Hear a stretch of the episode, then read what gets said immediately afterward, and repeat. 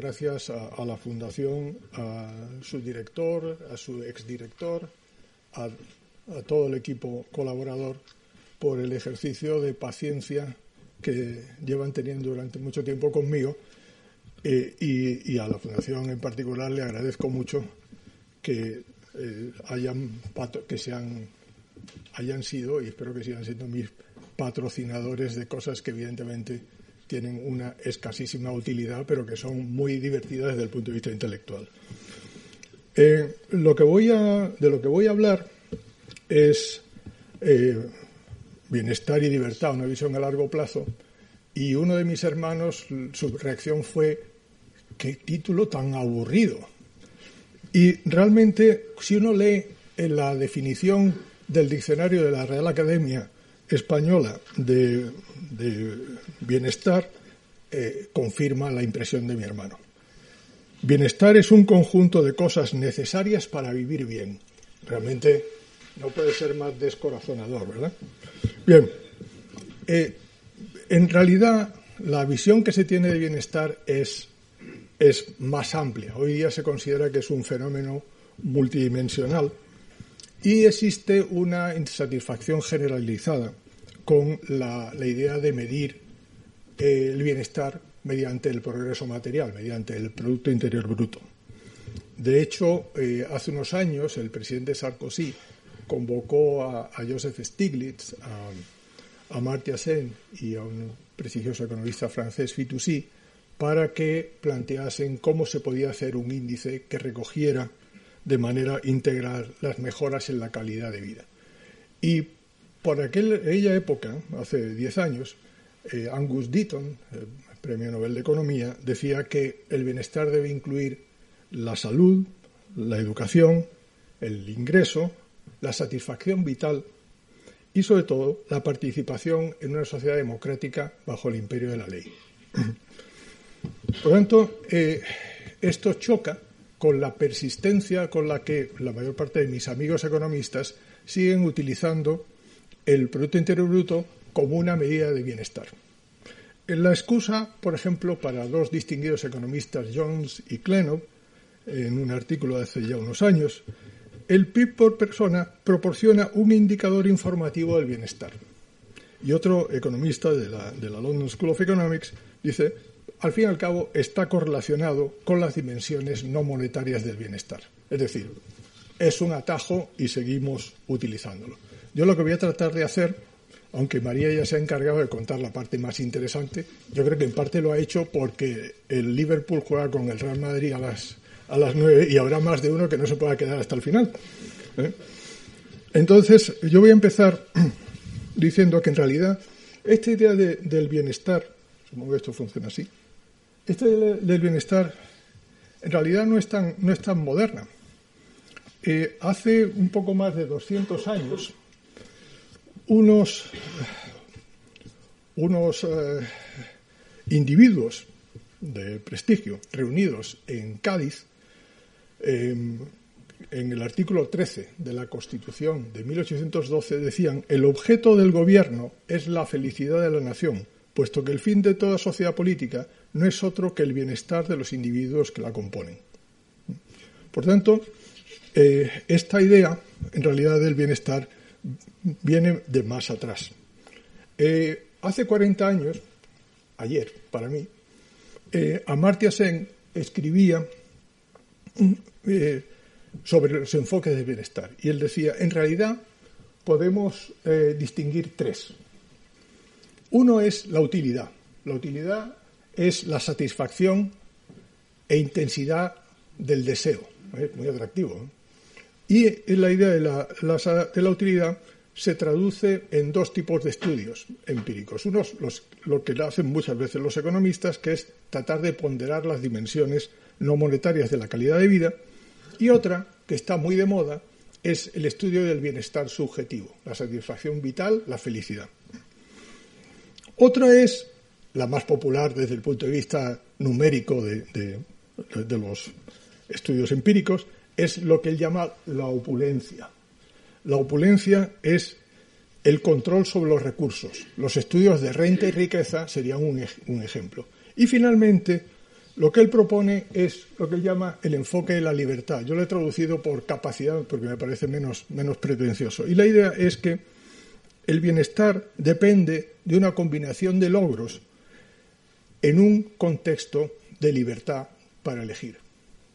Es decir, que el bienestar no es, como diré en un momento, simplemente la consecución de determinados eh, eh, logros, como pueda ser una vida larga o un acceso al conocimiento o un nivel digno, eh, un nivel de vida digno, si no hay la capacidad de elegir entre distintas vidas alternativas.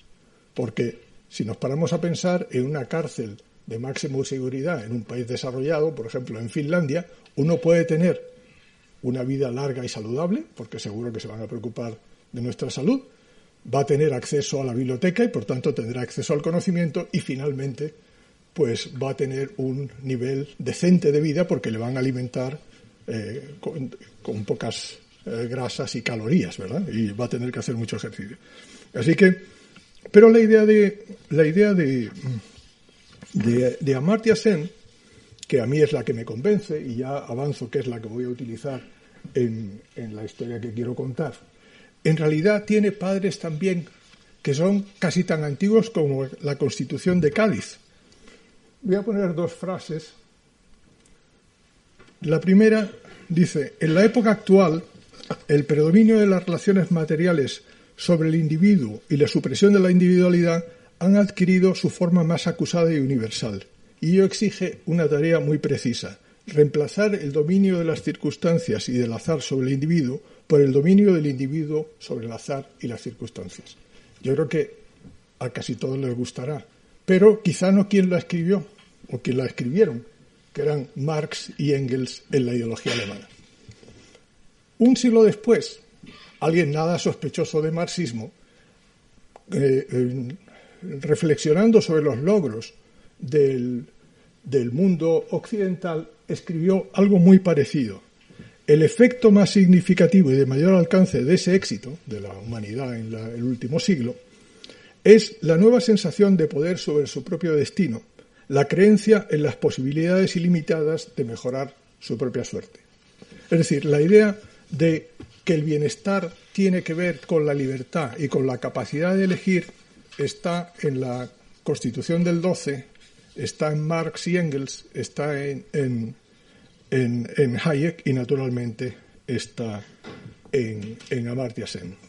Sin embargo, es una visión bastante poco popular, como María ha señalado antes, cuando las Naciones Unidas han hecho mm, intentos reiterados durante 30 años para introducir la libertad o correlacionar el desarrollo humano con la libertad, las amenazas de, desembarcar, desembarcarse del proyecto de, desarrollo humano han venido de muchos países, no solamente de los sospechosos habituales, sino de más, de otros más.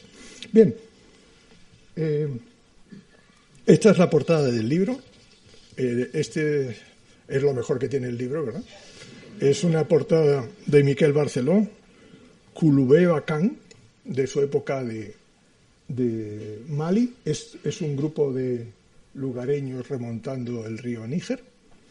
Y este eh, me ha llevado casi conseguirlo, lo mismo que escribir el libro, y, tengo que decir que, que mi amigo Oscar Fanjul fue decisivo, si no hubiera sido por él pues no habría sido posible eh, conseguirlo.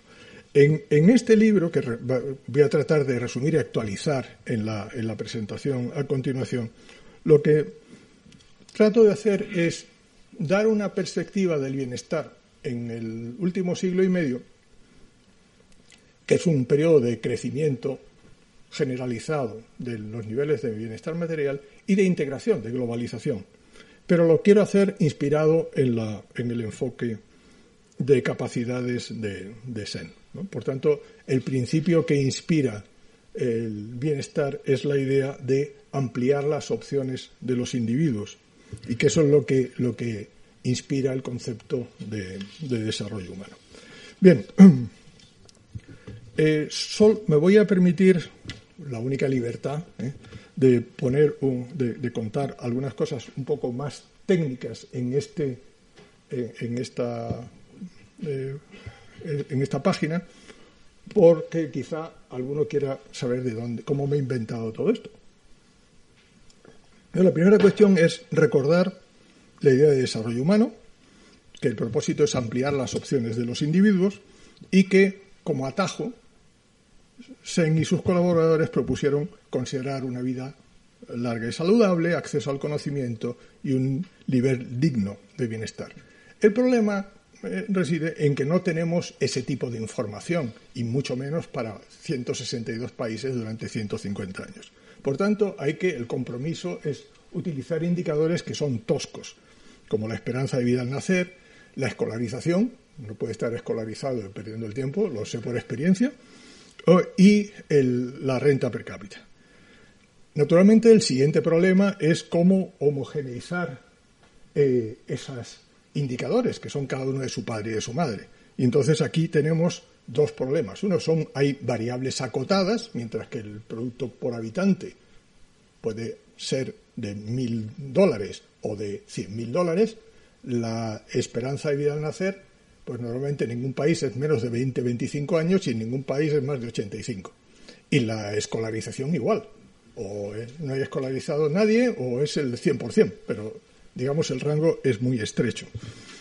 Y además resulta que hacerlas comparables obliga a una pirueta. No basta con hacer la transformación lineal eh, habitual por el siguiente motivo. Resulta que son variables acotadas. Esto quiere decir que, por ejemplo, si aumentamos la esperanza de vida 10 años, de 30 o 40 años, estamos, en el índice de las Naciones Unidas, estamos duplicando nuestra esperanza de vida. Pero si pasamos de 70 a 80 años, solamente estamos mejorándola en un 20%. ¿Mm? Entonces, ¿qué es lo que sucede? Que hay que utilizar otras, otras maneras de hacerla. Y una es la que propone otro economista indio, eh, contemporáneo de, de Sen, que se llama Nana Kakwani, que lo que dice es que a un nivel superior aumentos de igual magnitud absoluta suponen mayores logros que si el aumento ocurriese a un nivel inferior. Pero eso no es todo, eso es discutible, ¿verdad? Es una forma de verlo. Pero hay otro asunto, y es la calidad. Si hablamos de vida larga eh, y saludable, no estamos hablando de años vividos de cualquier manera. Si estamos hablando de acceso al conocimiento, no quiere decir que estamos eh, eh, leyéndonos el libro de adoctrinamiento político de la dictadura de turno. Por tanto, necesitamos hacer un ajuste por la calidad.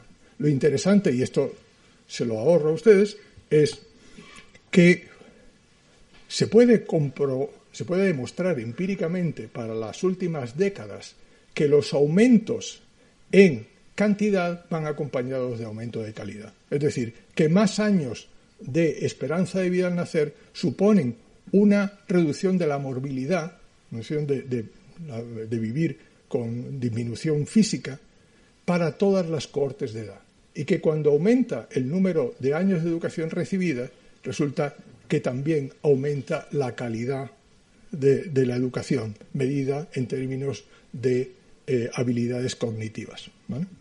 Pues, y finalmente, el penúltimo problema, y ya prometo a partir de ahora no ser eh, así de aburrido, el asunto es que la mayor parte de los economistas dirían, ¿y por qué no utilizamos un panel? Es decir, ponemos unos indicadores al lado de otros y los analizamos. Claro, eso es en principio lo razonable. El problema es que puede haber indicadores contradictorios. ¿Con qué nos quedamos? ¿Elegimos los que evolucionan favorablemente? ¿Elegimos los que no?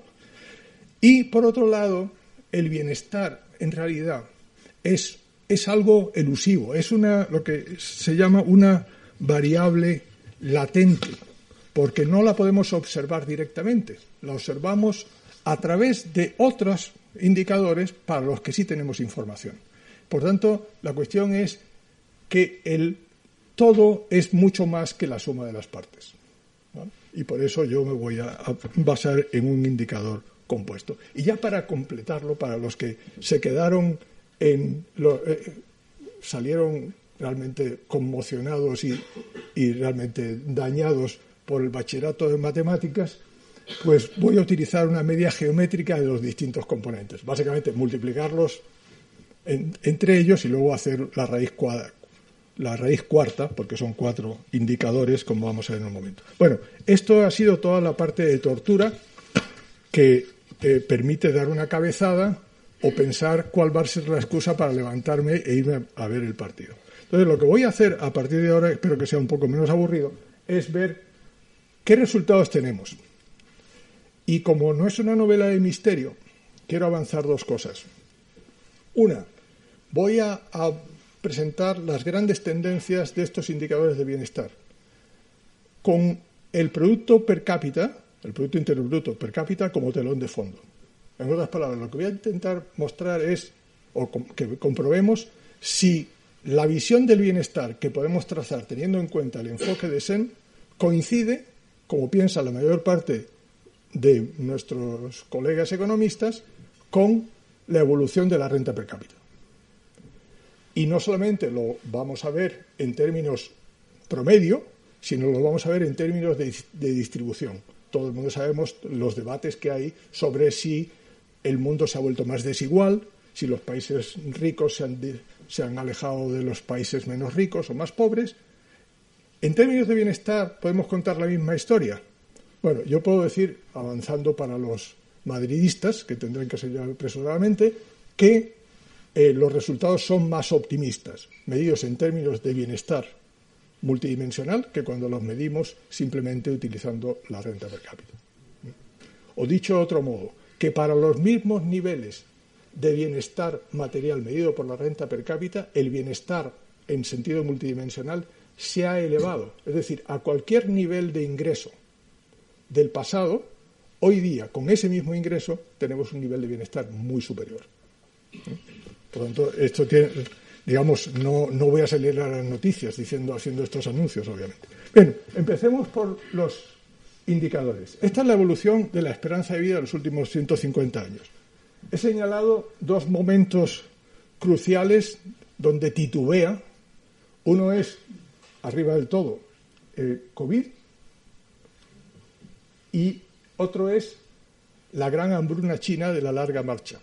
Son los dos momentos donde se producen interrupciones en la mejora sostenida de la longevidad, de la, vida larga y saludable.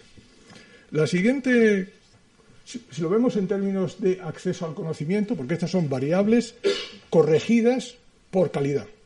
¿eh? Por tanto, se parecen o desearían parecerse a el propósito de una vida larga y saludable, acceso al conocimiento. Y aquí vemos que a partir de ha habido un aumento sostenido, pero se acelera a partir de 1950. Sin embargo, el problema de estos índices es que están hechos para representar el bienestar de un preso de alta seguridad en una cárcel finlandesa, porque no consideran la libre elección. Y resulta que los, si miramos, al margen de mis bromas poco graciosas, si miramos el índice y vemos cómo se clasifican los países, países con regímenes políticos abyectos donde no querríamos vivir, resulta que aparecen muy en posiciones muy altas en los rankings. Y no solamente son los sospechosos habituales, hay más.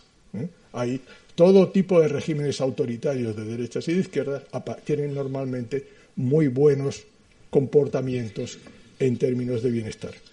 Y claro, sin agencia y libertad, y por agencia entiendo la capacidad de actuar intencionadamente y, de y lograr eh, los propósitos que me propongo, sin agencia y libertad es otro índice más de necesidades básicas.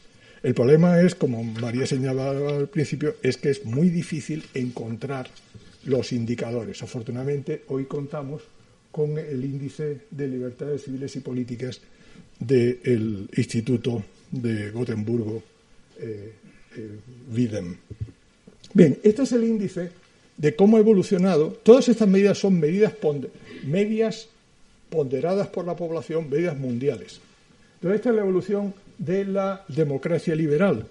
Que ya sé que alguno dirá, bueno, ¿y por qué democracia liberal? Mi amigo Branko Milanovic eh, ha sido el primero que ha saltado ante hablar de democracia liberal. Este es un índice que, integra dos elementos, que es importante señalarlo. Uno es un elemento de eh, lo que llamaríamos libertad positiva y colectiva, como es libertad electoral, democracia electoral. Es decir, hay eh, control, hay participación, hay competencia, hay eh, respuesta de los gobiernos elegidos ante los electores, pero es una libertad positiva, de libertad para, no libertad de, en el sentido de Berlín. Y tiene otro elemento muy importante, que es una libertad negativa, en el sentido de eh, entender la libertad como eh, evitar la coerción y la interferencia en las decisiones individuales. Es una libertad individual, por lo tanto es otro tipo de libertad, y son los derechos civiles, son los respeto a las minorías, son los checks and balances, los, los eh, pesos y contrapesos. Toda una larga lista de derechos individuales y que son derechos negativos en el sentido de que se trata de evitar la coerción y la interferencia de otras personas en las decisiones de los individuos. Bien, este índice recoge esas dos cosas y aquí vemos varias cosas interesantes. Hay, a diferencia de los otros índices, crece como a borbotones. Tenemos un gran un aumento fuerte de la libertad hasta la Primera Guerra Mundial, luego hay una caída en los años 20 y 30, hay otro momento en los años finales de, años 50 y, y primeros 60, y hay otro gran avance a partir de finales de los años 80 hasta el año 2000. Y tenemos fuertes descensos en los años segunda mitad de los 20 y los 30, en los 60 y primeros 70, y lo que ha ocurrido en el nuevo siglo. De hecho, es una caída, como se ve ahí marcada en rojo, muy, muy acusada. Bien, Naturalmente, si incluimos eh, todas estas variables, tenemos un índice de desarrollo humano que en el largo plazo vemos que la, evolución es muy positiva. Sin embargo, el único momento de los últimos 150 años donde ha habido un retroceso ha sido en la última década. Es decir, hay también malas noticias. Eh, Ahora la pregunta que yo me planteaba, y es lo que voy a dedicar el resto de, la charla, es ¿y cómo se compara toda esta historia con la convencional, que es la que se basa en la renta per cápita?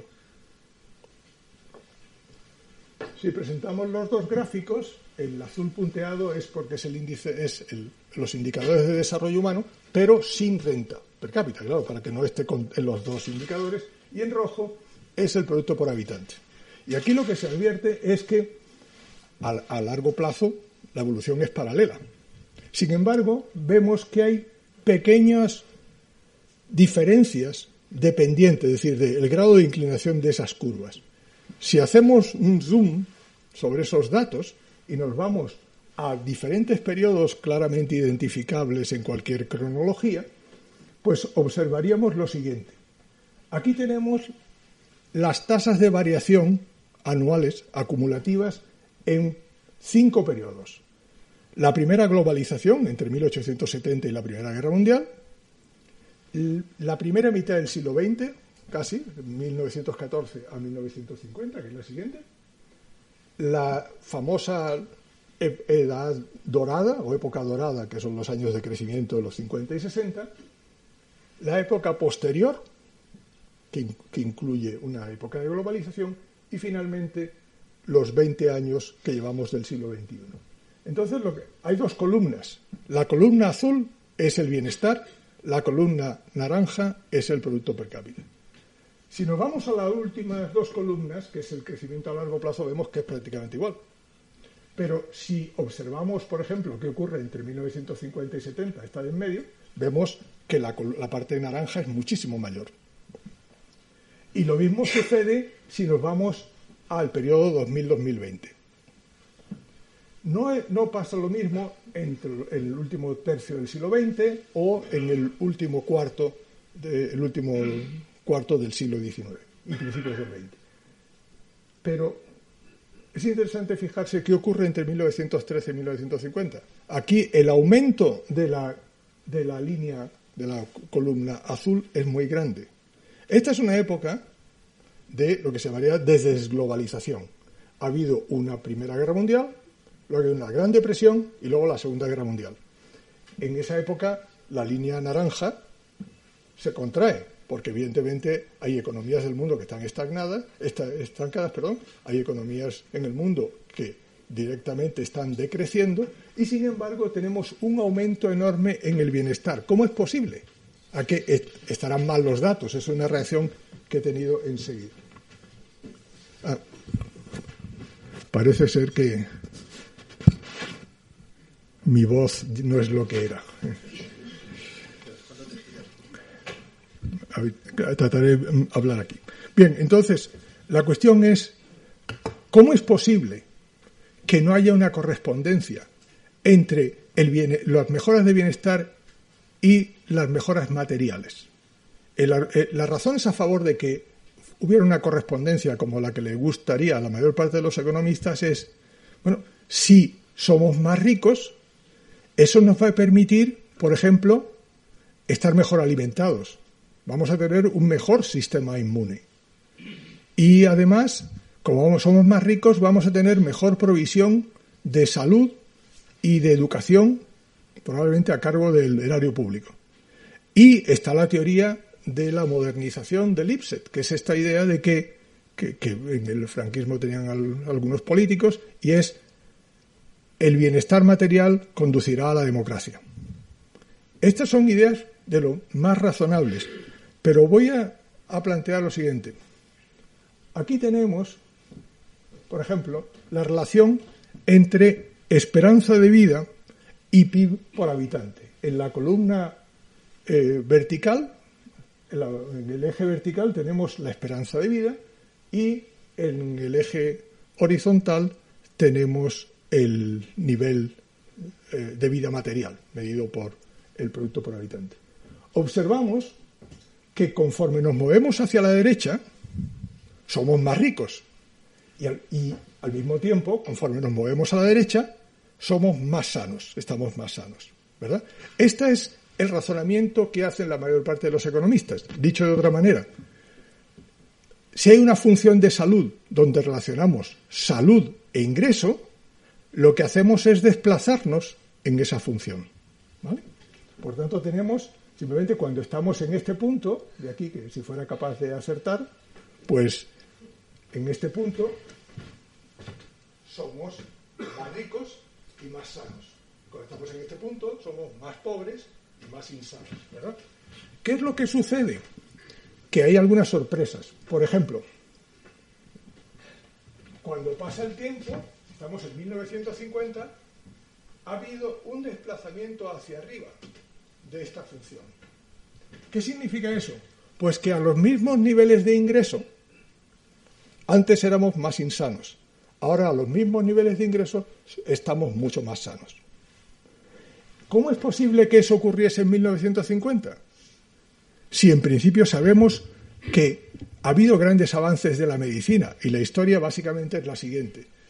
A finales del siglo XIX, a partir de los años 80, se produce lo que se llama el, descubrimiento de la teoría de los gérmenes como mecanismo transmisor de las enfermedades. ¿eh? la causa principal de muerte pasa a ser una enfermedad crónica en lugar de ser una enfermedad infecciosa. Y esto está relacionado, son, naturalmente, podemos pensar en Koch, en Pasteur, es decir, es la lucha contra la tuberculosis, contra muchas enfermedades, pero todo está basado en el mismo principio, y es, no son las miasmas los que transmiten las enfermedades, sino son los gérmenes, los microbios. Bien, el asunto es que el principal vehículo, el más visible, son las vacunas, a partir de 1890, las sulfamidas, a partir de los años 30, y posteriormente los antibióticos. Y la idea generalmente aceptada es que el gran avance de salud se produce después de la Segunda Guerra Mundial, gracias a los avances médicos en los países desarrollados y a, a, los organismos internacionales de cooperación que difunden esos avances. Sin embargo, ¿cómo es posible que se produzca ese gran salto en la humanidad, porque estamos hablando aquí de, de, 150 países ya en 1950, ese gran salto en términos de salud. ¿A qué es debido? Bueno, el asunto es que los avances en conocimiento tienen dos partes. Uno es, digamos, lo que sería la, la tecnología convertida en nuevas medicinas y otra parte que es el conocimiento para evitar la transmisión y la difusión de las enfermedades. Y esto es lo que ocurre aquí. Por ejemplo, eh, las formas, antes de, uno puede ser muy pobre, en Jamaica en los años 20 eran muy pobres, en la India, en la época colonial, antes de la independencia, la renta per cápita estuvo estancada prácticamente en la primera mitad del siglo XX. En los años 40 en España éramos más pobres que en los años anteriores. Y sin embargo, se producen estos grandes avances. ¿Por qué? Porque estos conocimientos lo que permiten es prevenir la difusión de las, de las infecciones. Por ejemplo, no dormir donde duermen animales, lavarse las manos antes de comer y una larga lista. Y eso reduce la mortalidad infantil y la mortalidad materna. El número de mujeres que comienzan a descansar después de un parto reduce su mortalidad. Bien, el hecho es que este es el elemento, el elemento ignorado porque todo el mundo se fija en los antibióticos. Es el gran salto. Y lo curioso es que si nos vamos a 1970, prácticamente no sucede nada. Hay muy poco cambio. El cambio, sobre todo, es, entre, es en, el, en la época peor para la economía mundial, que es entre la Primera Guerra Mundial y la Segunda. Ese es el momento de gran avance, por la difusión de prácticas higiénicas saludables que son muy baratas y se difunden muchas veces a través de la educación de los niños. Bien, lo interesante es que si seguimos en el tiempo, llegamos a la línea roja, que es el 2020. Y vemos que en efecto ha habido, conforme nos trasladamos en la línea hacia la derecha, somos más sanos porque somos más ricos. Pero si nos comparamos con periodos anteriores, lo que observamos es que al mismo nivel de ingreso somos mucho más saludables. ¿No se me oye? Ah, perdón, ah, perdón, sí, sí, lo, siento, lo siento. Pensé que estaban viendo ya al Madrid. Bueno, entonces, esto es en cuanto a la salud. Podemos hacer el mismo tipo de ejercicio, y de hecho lo, lo he llevado a cabo, solo que voy a pasar muy deprisa, si nos planteamos el caso de la educación. En el caso de la educación, también nos encontramos con que hay movimientos a lo largo de la, de la función. Pero, es que la, pero la educación no solamente depende de que tengamos más dinero para financiarla. La educación depende de muchas cosas. Por ejemplo, depende de la guerra, porque la guerra requiere adoctrinamiento y la educación es un, mecanismo de adoctrinamiento muy sencillo. Depende de los deseos de construcción nacional. No hay mejor manera, como estamos advirtiendo en España en estos tiempos, que utilizar la lengua como vehículo para cohesionar una determinada parte. En Francia, el francés fue impuesto en, en toda Francia en muchas zonas en contra de la, opinión eh, pública en la segunda mitad o finales del siglo XIX. El italiano, por los mismos motivos. Y sobre esto hay muchos estudios. Es decir, que lo que conduce a la expansión de la educación, a los desplazamientos de la función, son muy variopintos. Son desde la construcción nacional, la creación de ciudadanos, a eh, la difusión de nuevas ideas. Por ejemplo, la importancia del capital humano o las ideas de redistribución. Por lo tanto, pero el hecho es que va a haber desplazamientos paulatinamente hacia arriba. De nuevo, tenemos más acceso al conocimiento a los mismos niveles de desarrollo que en el pasado teníamos mucho menos eh, acceso al conocimiento. Y finalmente, y es quizá el más eh, interesante, es qué ocurre con la libertad. Porque se puede hacer el mismo ejercicio hasta que termine el partido de fútbol, básicamente. Entonces, el caso de la libertad es muy interesante porque es diferente. Tenemos en estos primeros cortes, 1870, 1913, 1950, en realidad estamos prácticamente muy cerca. Pero ¿qué ocurre en 1970, la línea verde? No sé si lo advierten. En la línea verde lo que nos dice es que podemos ser mucho menos democráticos a los mismos niveles, o tener menos libertad a los mismos niveles de ingreso que teníamos antes.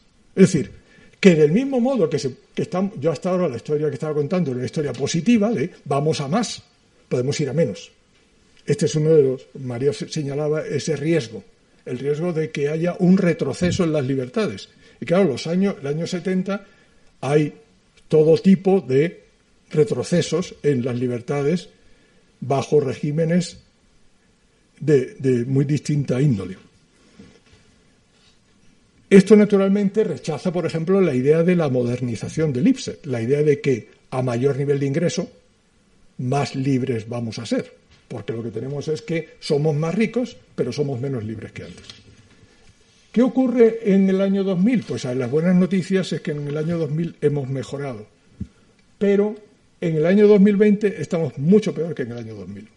Es decir, ha habido un retroceso en los últimos 20 años en las libertades, que eso tiene un efecto sobre el desarrollo humano. Para concluir, si hacemos el, ejercicio agregando todas las variables, que sería para el, índice de bienestar, tendríamos movimientos a lo largo de la curva, un declive de bienestar en 1970 y posteriormente mejoras en el año 2000 y en el año 2020. Y esto es lo que yo decía al principio de la charla, y es que en el año 2020, para cualquier punto de los niveles de ingreso, del rango de niveles de ingreso, nos encontramos con que tenemos un nivel superior de bienestar. Es decir, no es solo que si somos más ricos tendremos más bienestar, es que todo el mundo al mismo nivel de ingreso ahora tiene más bienestar que tenía antes. ¿vale? Pero no sé el tiempo, que me queda porque mi, reloj es muy bonito, pero se ha parado. Pues voy a ir muy rápido, muy rápido. Menos. Eh, el asunto es, claro, la pregunta de cualquier alumno eh, eh, arrogante de, mi universidad, como yo era básicamente a, esa edad, diría, bueno, ¿y cuán representativo es todo esto? Porque si miramos el mapa en 1870 y marcamos en, más oscuro las zonas donde el, nivel de bienestar es mayor y más claro donde es menor, y volvemos a hacer el mismo ejercicio en 1913 y lo volvemos a hacer en 1960 y lo volvemos a hacer en el año 2015, que es el máximo, observamos que todo se va oscureciendo, pero no por igual. Luego, por tanto, en otras palabras, nos pueden decir, estos resultados agregados no son representativos porque la dispersión es muy grande. Entonces lo que voy a hacer en los minutos que me quedan es tratar de ver qué ocurre si en lugar de pensar en las tendencias agregadas, miramos la dispersión, miramos lo que llamaríamos desigualdad. Y lo comparamos también con la renta per cápita. Entonces empezamos con la esperanza de vida. No, perdón, con el índice agregado. Empieza por el final por si no me da tiempo. Observamos que aquí esta es una medida de, eh, de desigualdad que no es la convencional. esta es una medida que es particularmente sensible a transferencias en la parte abajo, en la parte baja de la distribución. Es decir, es mucho más sensible a lo que ocurre entre la gente más pobre que lo que ocurre entre la gente más rica. ¿Mm? O sea, es una medida de lo más políticamente correcto. Aquí lo que, lo que estamos mirando es la desigualdad relativa. ¿Por qué? Porque siempre hablamos que hablamos de desigualdad, hablamos, nos comparamos con la media. Esta es una forma de ver la desigualdad, es como se mide la desigualdad de la renta, de la distribución de la renta en un país. Pero hay otras ideas, otras concepciones. Entonces, si vemos la desigualdad relativa con respecto, es decir, el ejemplo sería si a todos nos suben en la misma proporción nuestro ingreso, la desigualdad sería la misma que ahora. ¿Vale? Pero hay gente que puede decir, no, pero es que la distancia, si a mí me suben el 10% y mi sueldo son 1.000 euros y a mi vecino le suben un 10% y su sueldo son 10.000 euros, la diferencia absoluta, ahora mi sueldo son 1.100 y el de mi vecino son 11.000. Por tanto, la distancia aumenta. Y esta es otra manera de ver la desigualdad. Entonces, si vemos la visión convencional, observamos que cuanto más alto, mayor es la desigualdad. Y que, por tanto, a finales del siglo XIX y principios del siglo XX la desigualdad era muy grande. ¿Por qué, se ¿Por qué era tan, desigual, tan alta? Ahora lo vamos a ver. Pero también la buena noticia es que a partir de la segunda mitad de los años 20 hay una caída sostenida en el largo plazo. Es decir, que a pesar de esos mapas tan descorazonadores, la desigualdad se ha ido reduciendo. Por tanto, eso avala la fiabilidad de los resultados agregados que he presentado antes. Sin embargo, para que no sea una historia perfecta, si comparamos la desigualdad relativa con la desigualdad absoluta, que es la, línea punteada en rojo, que lo que nos dice es la distancia entonces lo que observamos es que hasta los años 60 la distancia absoluta entre los países aumentaba. Y, pero disminuye a partir de los años, de los años 60. Esto no ocurre si lo hacemos con la renta per cápita. Casi en todos los indicadores la desigualdad absoluta aumenta y aumenta y aumenta. Entonces, si nos vamos a los distintos indicadores, tenemos la explicación. Esta es la esperanza de vida. ¿Qué es lo que sucede con la esperanza de vida? Pues algo que estamos volviendo a vivir. Y es, estos avances asociados a la difusión de la teoría de los gérmenes como motivo de la enfermedad, que implica las vacunas, las sulfamidas y los antibióticos, no están distribuidas por igual entre los países, porque dependen de la aceptación de las sociedades a, las innovaciones. Requiere inversiones, requiere capital humano, capital físico, cambio en la mentalidad y se distribuye fundamentalmente en el mundo occidental. Pero a partir de los años 20 se difunde en todo el mundo con independencia de su credo, situación económica y régimen político. Y eso explica pues que desde la España de Franco a, la Jamaica o la India coloniales o los países del África subsahariana antes de la independencia, la mejora en su salud fue espectacular. Si hacemos el mismo... Ah, perdón, quería decir una cosa que me parece importante. Vemos que a final, de, a, final del siglo XX y principio del siglo XXI está ¿Qué es lo que ha ocurrido? Primero, que la transición epidemiológica, que es este fenómeno que he descrito, se ha agotado. En segundo lugar, hay una segunda transición que por ahora es relativa a los países más avanzados, que tiene que ver no con la supervivencia de los niños y de las madres, tiene que ver con la supervivencia de los ancianos. Porque son avances médicos que luchan contra las enfermedades cardiovasculares, respiratorias y oculares. Y que responden mejor los pacientes que tienen una salud relativamente buena basada en una infancia saludable. Y esto por ahora es un fenómeno restringido al mundo occidental. Por eso tenemos esa situación plana. Es decir, estamos en dos momentos, uno de desigualdad, este segundo no es una desigualdad tan marcada, pero entre medias hay un periodo muy marcado. Si hacemos el mismo ejercicio para la escolarización, vemos que este es un fenómeno, por las razones que señalé antes, sostenido en el tiempo. Y finalmente, si nos vamos a a ver la desigualdad en términos de libertad, una vez más la libertad evoluciona de manera distinta. Y, advertimos que sí es cierto que hasta la Primera Guerra Mundial hubo una reducción de la desigualdad, pero luego ha sido enorme hasta los años 70 y en los años 70, a, pesar de que los niveles siguen siendo altos, se ha producido una reducción. Por último, si comparamos la desigualdad relativa del bienestar con la desigualdad relativa de la renta per cápita, que es la línea roja, esta es la historia que cuenta Milanovic, la historia que cuenta Piketty, la línea roja. Es la idea de que la desigualdad ha aumentado de manera sostenida, con más intensidad hasta 1950, pero de manera sostenida hasta el cambio de siglo. Y luego se ha reducido moderadamente, pero seguimos estando en niveles de desigualdad similares al de los de los años 30.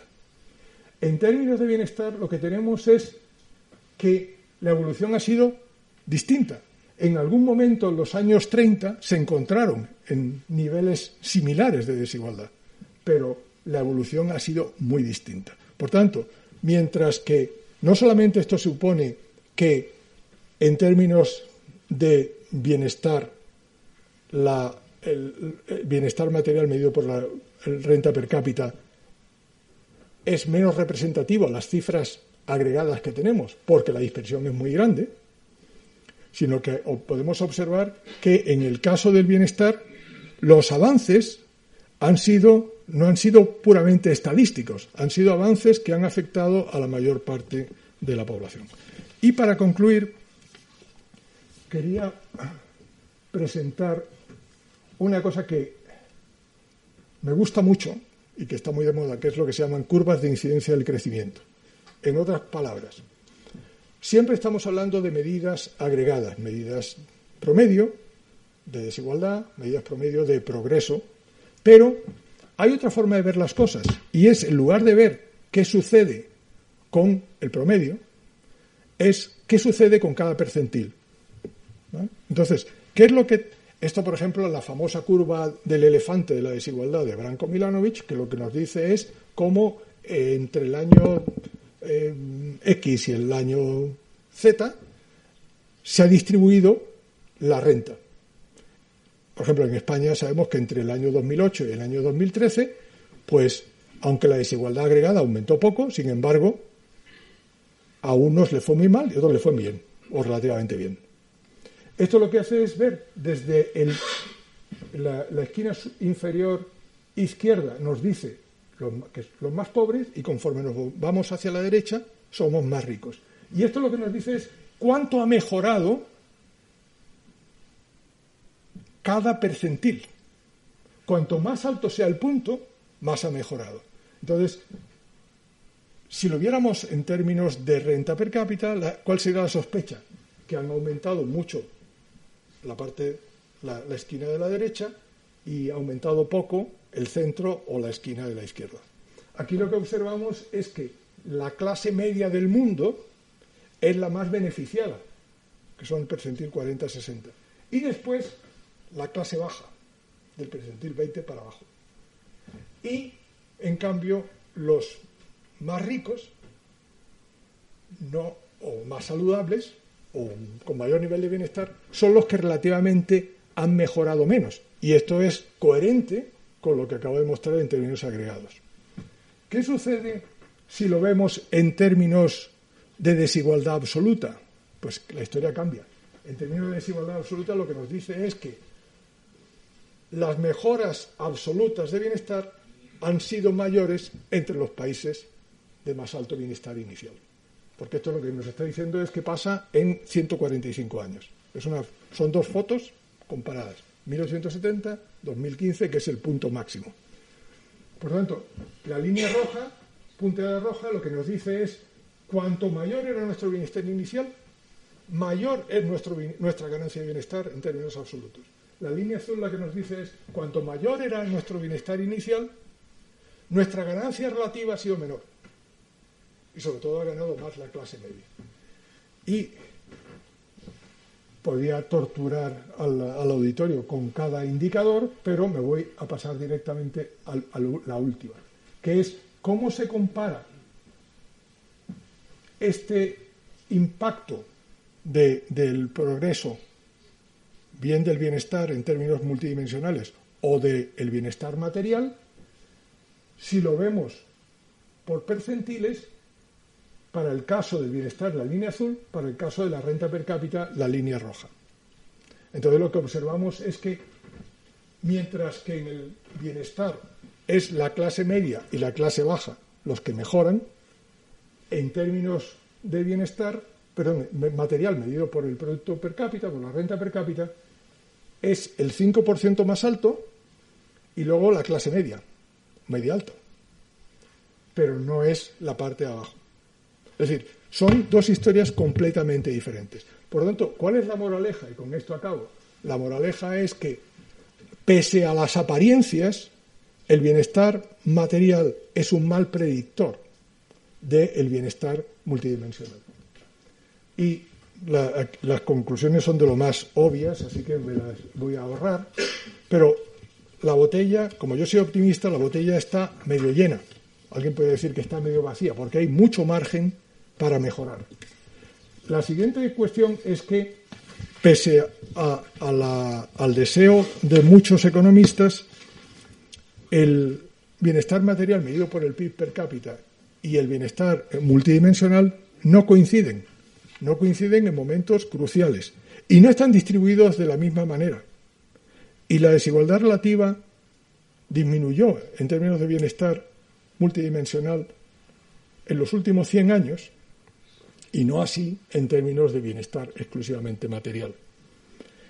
Y, por tanto, son, digamos, buenas noticias y, solamente el único aspecto descorazonador es el retroceso que se ha operado en los últimos 20 años.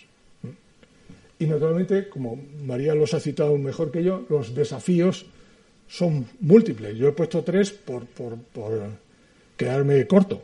Uno es, es fundamental que la compresión de la morbilidad continúe. ¿Qué quiere decir eso? Pues que conforme vivimos más años, el número de años que vivimos libres de enfermedades y libres de dolencias se incremente. Por ejemplo, en el África subsahariana, a comienzos del siglo XX, de una esperanza de vida al nacer media de 50 años, el 18% de esos años la población la vivía en una situación de, mala salud. Mientras que en la misma época, cuando la esperanza de vida en los países de la OCDE era cerca de 80 años, 77, 78, solamente el 8% se vivía con mala salud. Entonces, la compresión de la morbilidad se puede aumentar en términos relativos o absolutos, pero al menos en términos relativos. Es decir, que el, el número de años que vivamos en mala salud sea un porcentaje cada vez menor del número total de años. En segundo lugar, elevar la calidad de la educación, que es una manera de reducir desigualdades sin tener que recurrir a la maquinaria redistribuidora del Estado con el alto coste que tiene de desincentivar la iniciativa privada. Este es uno de los desafíos. He dicho al principio, y no es contradicción, que conforme aumentaban los años de educación, la calidad de la educación también lo hacía, pero evidentemente lo podría hacer aún más. Y en determinadas zonas del mundo, por ejemplo en América Latina, es una de las regiones donde la desigualdad en términos de calidad eh, de la educación es mayor y eso favorece la desigualdad en términos de ingreso a continuación. Y por último, tenemos el, desafío que para mí es probablemente el más importante y es la amenaza de las democracias iliberales y, el populismo a las libertades civiles y políticas, porque finalmente todo el edificio del bienestar descansa sobre la libre el libre albedrío, la libre elección de los individuos. Muchas gracias.